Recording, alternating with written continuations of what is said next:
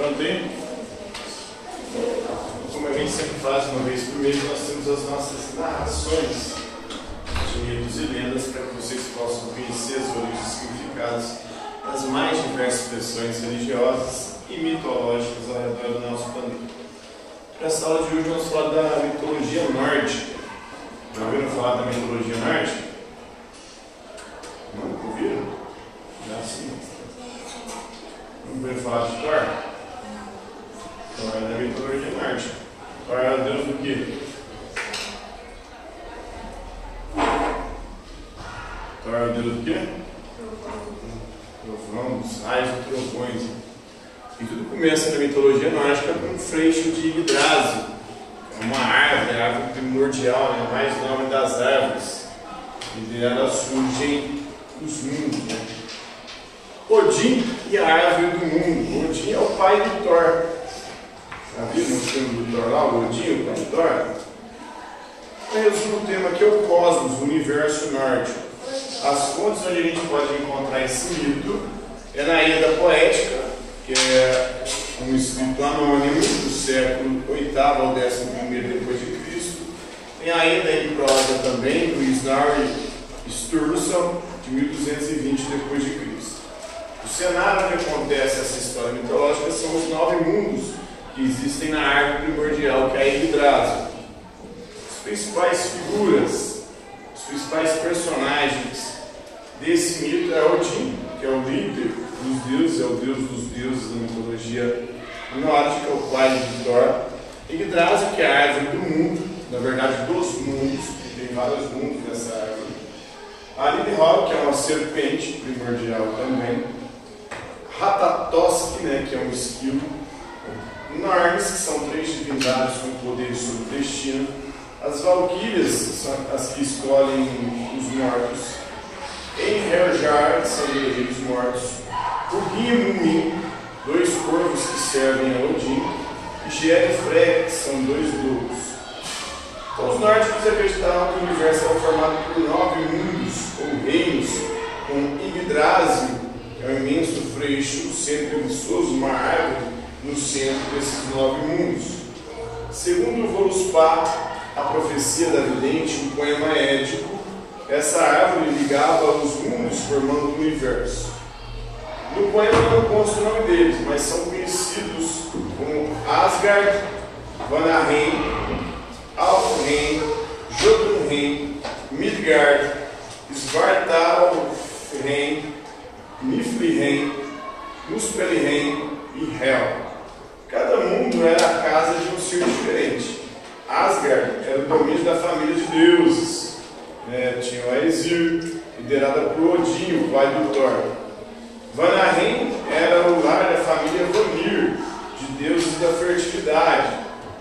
Alfheim era a casa dos elfos de luz. É, Jotunheim era o domínio dos gigantes de gelo. Quem jogou God of War aí? O último, o de Kratos lá, lutando contra os gigantes de gelo. Ah, mas a mitologia nórdica. Olha. Um dos últimos a sair. O Kratos sai da mitologia grega e vai para a norte. Começa a lutar com os gigantes de gelo. Antiga, dos gregos, dos gregos, né? Jotunheim, domínio dos gigantes de gelo. Midgar, mundo dos seres humanos. Svartal, Farheim, que era habitado por elfos e anões pretos. Muspelheim, mundo dos gigantes de fogo. Então os gigantes de gelo de fogo na mitologia nórdica. Niflheim era um reino de gelo, nevoeiros congelantes e almas mortas. Hel era o reino do submundo, é o inferno, né? da deusa de mesmo nome. Por isso, Hel, em, nas, nas línguas anglo-saxônicas, é inferno. O Hellboy, já viram o Hellboy? Garoto do inferno no modelo Rio do Malboião, o Malboia é aquele vermelho com os chifres cerrados, fortão, vídeo.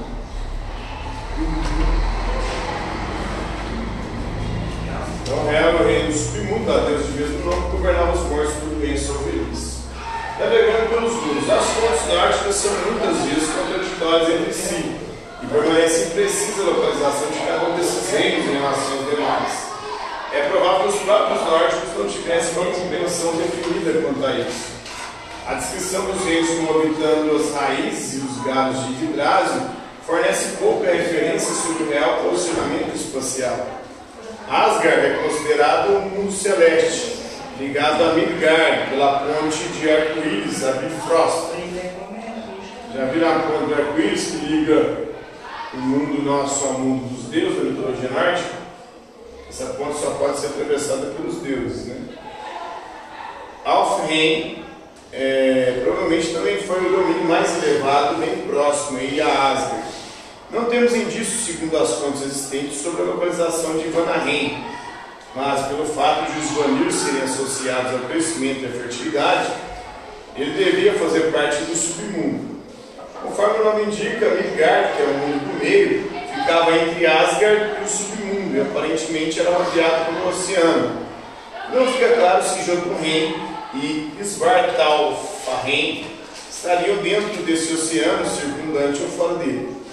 Nos poemas éticos, a terra dos gigantes é separada do reino dos humanos apenas por um rio, já que os elfos e anões pretos viviam embaixo da terra. Svartal, Svartalfheim provavelmente era subterrâneo, embora sem integrar o mundo ao qual Niflheim e Hel pertenciam. Hel se ligava a Niflheim através de é, uma ponte com um telhado de ouro sobre o rio Gijol, que corria entre os dois domínios. Então, raízes céus. Para complicar a questão, segundo nórdicos, Yggdrasil era sustentado por três raízes enormes. Uma alcançava Asgard, outra Jotunheim e a terceira Niflheim. No relato de Snorri havia um poço nascente embaixo de cada raiz. Urdarbrum, em Asgard, poço de Mimir em Jotunheim e Hevergirmir em Niflheim. Cada poço tinha diferentes propriedades. Urdarbrum é o posto destino, era o lugar onde os deuses se encontravam diariamente para o trabalho de seu tribunal de justiça e a resolução de conflitos. As águas do poço de Mimir continham conhecimento e sabedoria. Ever e Arumir era nascente aí de todos os rios do nove, dos nove mundos. Nos mitos nórdicos, as coisas costumavam acontecer em múltiplos de três. O três e o nove, especificamente, eram números sagrados. Acrescentando-se mais mistério aos nove mundos, havia nove céus. O mais baixo deles podia ser chamado de Vindblind, escuridão vento, rei de Thornir, é, o brilho da nuvem, é, Eren Mimir, a tempestade Mimir. O segundo céu mais baixo era Anlain, muito longo, e o terceiro era o Vindblind, a vasta escuridão. A esse seguia o Vidfedmir, que abraça amplamente, o Heljod, monstro de capa, o Hilmir, duplamente aceso, o Gimir, coberto de joias, o Veto Mimir, vento de Mimir. Bem acima de todas as luzes estava a Skatmir, rica humildade. De acordo com os nórdicos, os únicos habitantes dos céus eram os elfos de luz, e talvez influenciado por suas crenças pessoais cristãs, ele via essencialmente como seres angelicais. Embora viessem de Alfheim, eles também protegiam os céus. Então, as criaturas da árvore traz abrigavam várias criaturas que se alimentavam dela, causando-lhe sofrimento permanente. Ela era de alguma forma vista como sensível. A serpente de Rob, que é o suco vicioso, vivia perto de Ever e Almir, roía constantemente as raízes de Yggdrasil. Quatro servos, quatro servos, quatro viados de nome Daim, Divalim, Dumeir e Duratror corriam por entre seus galhos, alimentando-se das folhas mais tenras. Nos galhos mais altos da árvore ficava uma águia sábia, porém sem nome, cujo bater das asas fazia os ventos soprarem. A águia e Rogue, a serpente, eram inimigos de longa data, e a rixa entre eles subsistia graças a um esquilo de nome Ratatosk, que corria para cima e para baixo em Yggdrasil, levando mensagens hostis entre eles. Yggdrasil entrou em decadência devido aos ataques ocorridos na árvore. Ela era mantida pelas Nornas, três divindades responsáveis pelo destino, e aspergia com a água sagrada de Urdabrun, e para proteger suas ramificações, a embranqueciam com barro recolhido no entorno do pulso. As ações das normas mantinham o cosmos, o universo em equilíbrio, entre as forças de criação e de destruição. Apesar da importância de Yggdrasil, nenhum mito nórdico contou sobre sua criação ou fim. Em Ragnarok, o fim do mundo profetizado, o Apocalipse da mitologia nórdica, Yggdrasil estremeceria e gemeria sem contudo sucumbir. Agora te dei como eterno, como imortal. Então o picota sobre a magnânima Yggdrasil e vai até embaixo, ali e Rob, trazendo as palavras da águia, é o Ratatosk, o fofoqueiro, o mensageiro. As normas, assim como as meandes ou as parcas na mitologia grega, as parcas ou também as na mitologia grega, as normas eram três divindades femininas que determinavam o destino do universo e de cada ser a ele pertencente. Nem mesmo os deuses podiam questionar o veredito dado pelas normas, representando o poder mais alto do universo. As normas habitavam perto de Urdarbrun, o posto do destino, sob a raiz de Yggdrasil, em Asgard, terra dos deuses, a exílio. Voluspa, um poema da Eva em prosa, diz Norwich, chamou as normas de Urd, passado, verdade, presente e escuro, Elas presenciavam o nascimento de todas as crianças, traçando o contorno de sua vida. A arte delas era descrita, ora como tecido das linhas da vida, ora trazendo ou fazendo entalhes em madeira. A crença nas normas dava aos nórdicos uma visão fatalista que os estimulava a assumir riscos.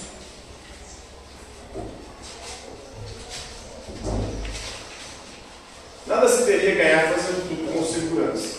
O sua morte estava marcado aí, as moiras e as. Né? É, já estava marcado mesmo que você se mantivesse em outros períodos. Era bem melhor morrer na glória e merecer o reconhecimento póstumo do que ser esquecido pela falta de feitos e realizações.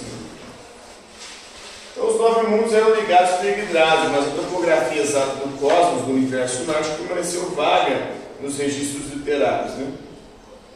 o saber de Odin. Odin comandava os nove mundos de seu trono, o Hiridis Jalf, em Asgard. Dois corpos, o Hugin, o pensamento, e o Mumin, que é a memória, simbolizavam sua mente e ficavam posados em seus ombros. A cada amanhecer, Odin ordenava que sobrevoasse os mundos.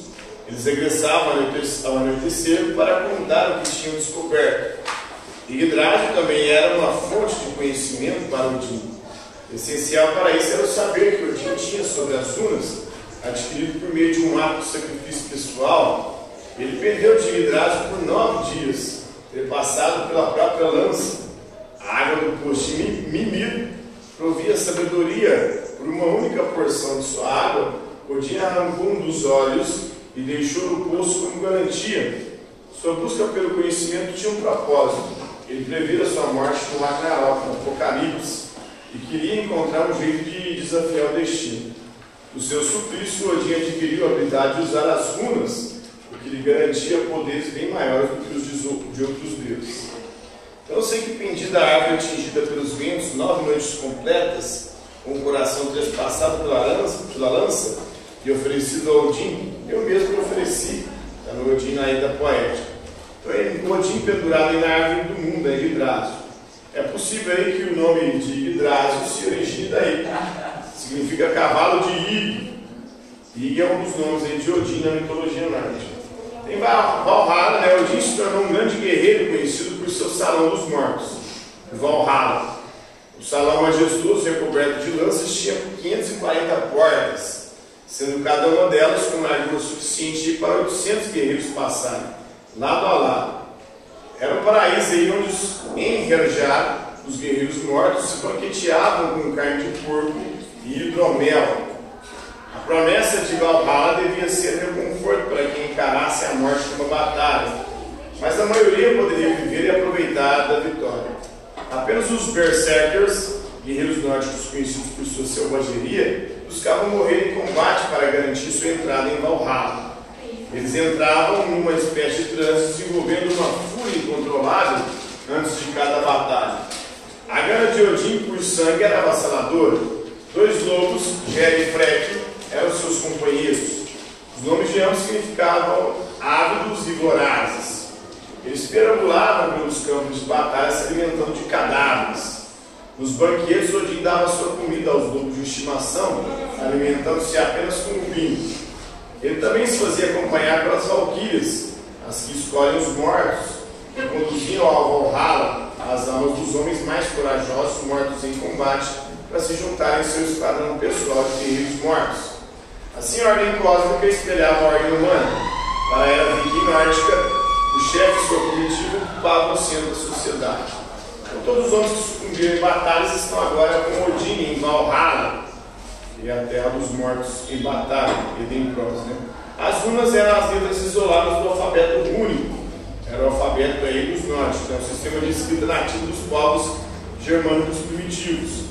Os nórdicos acreditavam em que as runas eram um legado de Odin para o mundo, mas na realidade elas provavelmente derivaram do latim. Presume-se que o alfabeto único, conhecido como Futhark, devido às suas seis primeiras letras, foi originalmente concebido para ser escrito na madeira. As runas evitavam as linhas curvas, que seriam complicadas para entalhar, e as horizontais seriam difíceis de distinguir devido aos veios da madeira. As runas eram bem mais do que simples letras. Símbolos poderosos aí, cada um deles possuía um nome próprio, significativo e mágico. Aos poucos as runas caíram em desuso após a conversão dos nórdicos ao cristianismo, nos séculos X e XI aí, devido às suas ligações pagãs.